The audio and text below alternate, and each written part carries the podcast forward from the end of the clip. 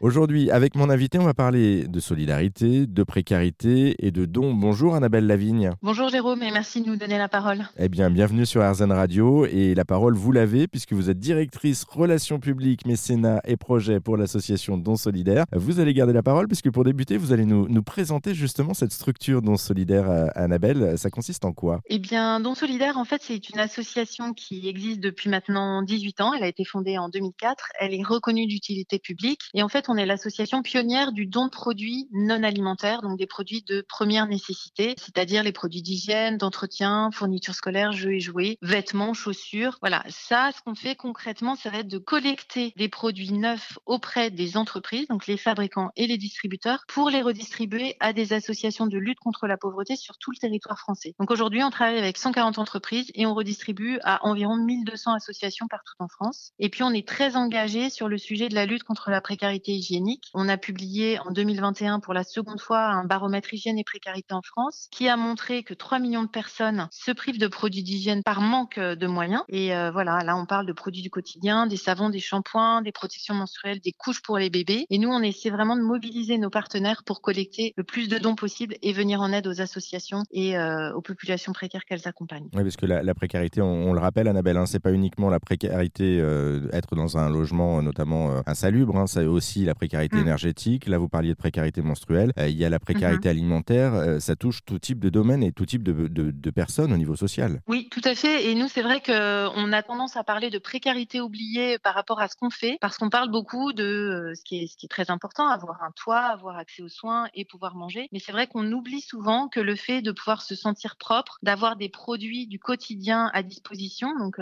des vêtements, de quoi se chauffer, voilà. Ça, c'est, enfin voilà, des couches pour son bébé pour pouvoir euh, sortir, avoir une vie sociale normale, des protections menstruelles. Tout ça, c'est très très important et c'est pour ça que ce baromètre qu'on a mené avec l'IFOP euh, et qu'on est en train de renouveler là pour la troisième fois est très important pour mettre des chiffres sur cette précarité et alerter euh, et mobiliser en fait que ce soit les pouvoirs publics, les médias ou nos entreprises partenaires sur le sujet et les inciter à, donner. Qu'est-ce que vous avez besoin justement en, termes de dons en, priorité? Si vous lancez un appel aux entreprises, qu'est-ce que vous avez besoin là prochainement? Alors là en ce moment, on a deux opérations en cours. On a l'aide hivernale qui consiste à aider les personnes en, grande précarité, grande exclusion avec à la fois des produits d'hygiène. Ça, c'est ce qu'on collecte toute l'année. Donc ça, ça va être du gel douche, dentifrice, rasoir, euh, protection menstruelle, même du papier toilette, hein, des choses qui semblent vraiment euh, anecdotiques à tout à chacun, mais en fait, pour les personnes défavorisées, c'est difficile d'accès euh, en termes pécuniers. Voilà. Et l'aide hivernale, c'est aussi des vêtements, des chaussures, et on a beaucoup, beaucoup besoin de duvet, de couverture, de couettes. Ça, on a beaucoup de mal à en trouver. Et puis après, voilà, les, tout ce qui est chauffage d'appoint. Après, l'autre opération qu'on a en cours en ce moment, c'est Noël pour tous. Là, l'idée, c'est de collecter tout ce qui peut être des cadeaux pour des personnes qui n'ont pas les moyens d'en acheter pour leurs enfants ou euh, pour elles-mêmes. Donc, en fait, euh, ça va être euh, des jeux et des jouets, ça c'est évident, mais ça peut être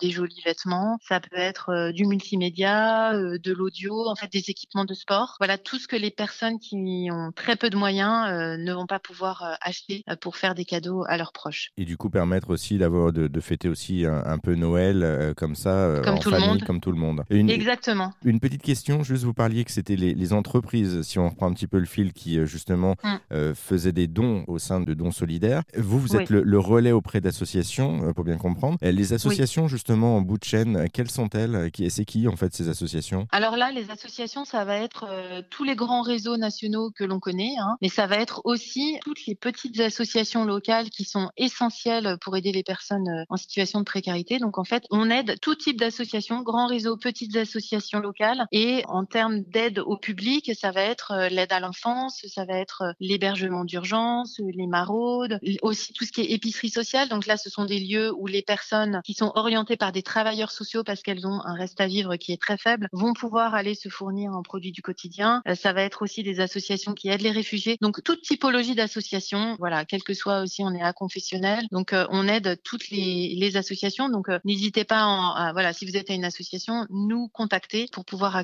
avoir accès aux, produits qu'on a collectés. Nous, en tant que particuliers, les auditeurs auditrices uh Radio qui vous écoutent aujourd'hui et, qui vous entendent parler de non solidaires, Annabelle, comment est-ce mhm. qu'ils peuvent vous aider concrètement? On a bien compris que ce sont les associations qui faisaient le, le, gros du boulot en fin de chaîne et les entreprises en début de chaîne. Nous, on peut se situer où pour vous aider en tant que particulier Alors, en tant que particulier, bah, vous pouvez faire un, don euh, financier sur notre site, même quelques euros. Ça, ça peut aider à soutenir nos opérations solidaires. Si vous avez du temps, euh, vous pouvez pouvez vous engager en devenant bénévole. On a besoin de bénévoles, que ce soit à notre siège qui est basé à Saint-Germain-en-Laye ou bien en région. On a des bénévoles en fait dans toutes les régions de France et les départements qui sont un peu nos ambassadeurs, nos représentants auprès des associations et donc qui vont régulièrement, enfin tous les jours en fait, elles sont en train de rendre visite à des associations pour voir quels sont leurs besoins, comment est-ce qu'on peut les aider mieux. Et puis elles vont trouver de nouvelles associations pour distribuer les produits qu'on a collectés. Et il y a une dernière petite chose aussi sur, le, sur un levier sur lequel on peut jouer, c'est l'arrondi, uh-huh. notamment en, magasin. Vous savez, à chaque fois quand on nous demande d'arrondir au, centime supérieur, ces centimes-là, vous arrivez aussi à les récupérer et ça permet justement de faire de jolis cadeaux après ou en tout cas de, de, faire de belles aides aux personnes en précarité. Exactement. Oui, on a eu la chance cette année de pouvoir avoir un, arrondi avec notre partenaire Monoprix et puis également avec les Galeries Lafayette. Et c'est vrai que ça, ça nous permet de mettre en place des opérations qui sont plus impactantes et d'aider plus de personnes, plus d'associations. Donc ça, c'est très très important. Une dernière petite chose, du coup, Annabelle, sur la structure. On le disait, elle est née en 2004. Vous avez donc deux missions principales lutter contre la précarité et également